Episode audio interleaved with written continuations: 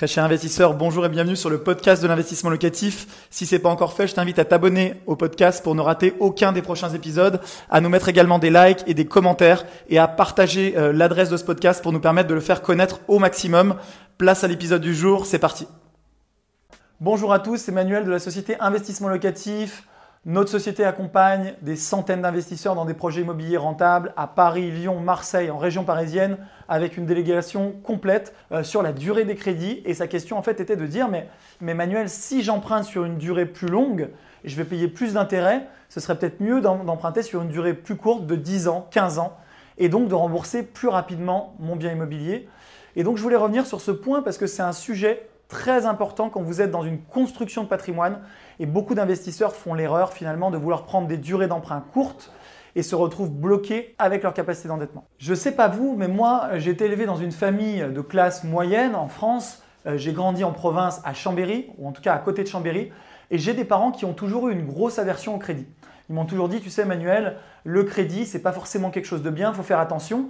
Surtout que ma maman, que je salue si elle regarde cette vidéo, était assistante sociale et que malheureusement, en déformation professionnelle, elle voyait tous les jours des gens qui avaient des crédits à la consommation à ne plus savoir quoi en faire et qui étaient surendettés. Dans sa vie, elle a beaucoup travaillé sur des dossiers de surendettement.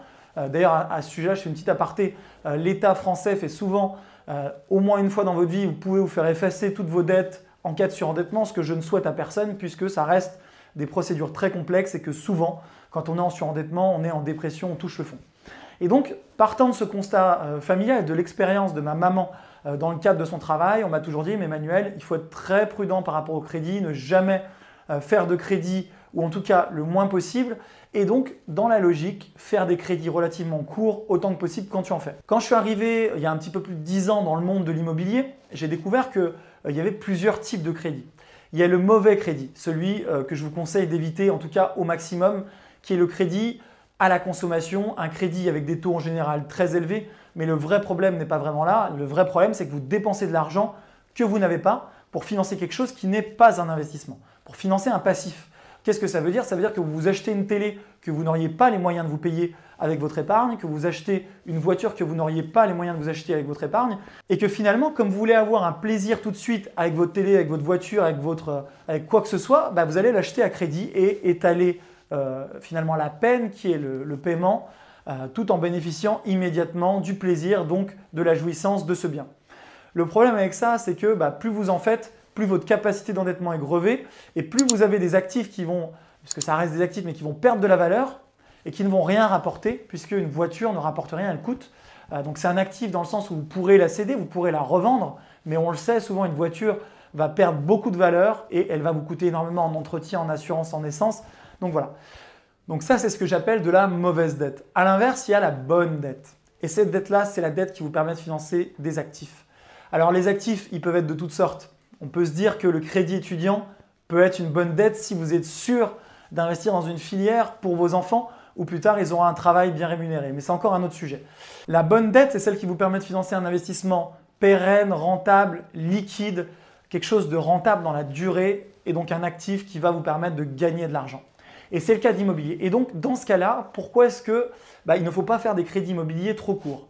Bah, Déjà, la première chose, c'est qu'aujourd'hui, on a la chance d'être dans une période où les taux d'emprunt sont excessivement bas. Et les taux d'emprunt sont même tellement bas qu'ils sont en dessous de l'inflation. Ce qui fait que finalement, l'argent, alors on ne va pas rentrer dans des détails trop techniques en matière financière, mais c'est comme si l'argent était gratuit. Concrètement, si vous gardez 10 000 euros sur votre compte, avec ces 10 000 euros qui sont très peu rémunérés, donc en trésorerie, bah, cet argent va, perdre de la valeur avec ces 10 000 euros. Vous pourrez acheter moins de choses dans, un an, moins de choses dans deux ans, moins de choses dans trois ans que ce que vous pouvez acheter aujourd'hui avec ces 10 000 euros. C'est euh, malheureusement la mécanique de l'inflation.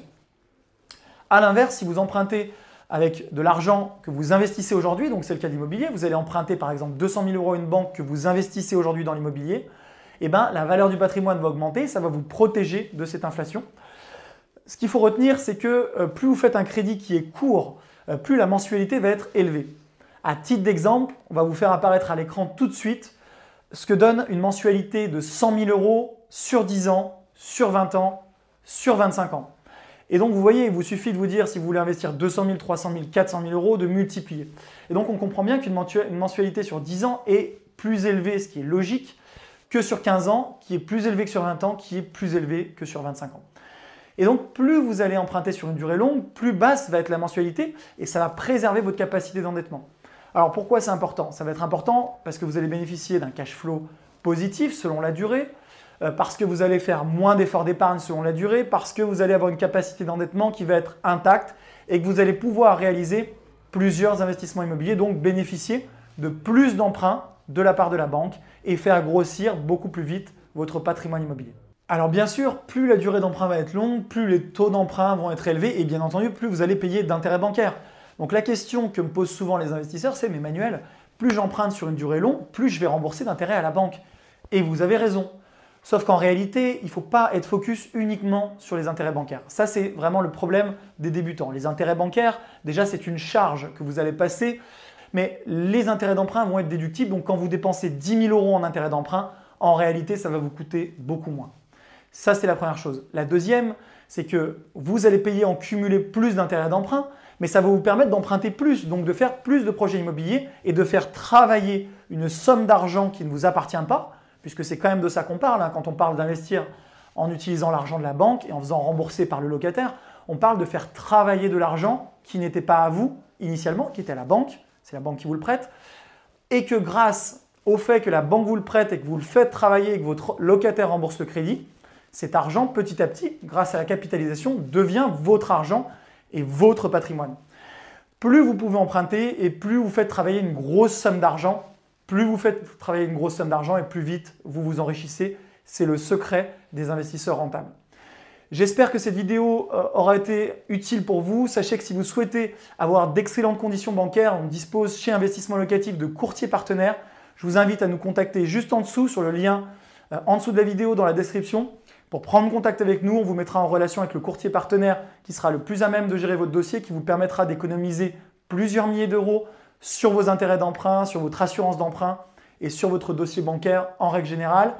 Un grand merci d'avoir suivi cet épisode jusqu'au bout. Je te donne rendez-vous pour un prochain épisode. Si ce n'est pas le cas, abonne-toi au podcast, partage-le, mets-moi un like. Et tu peux également retrouver plus de conseils sur YouTube avec plus de 300 vidéos de conseils gratuites. En ce moment, une vidéo par jour. Rejoins-nous là-bas aussi et à très bientôt. Ciao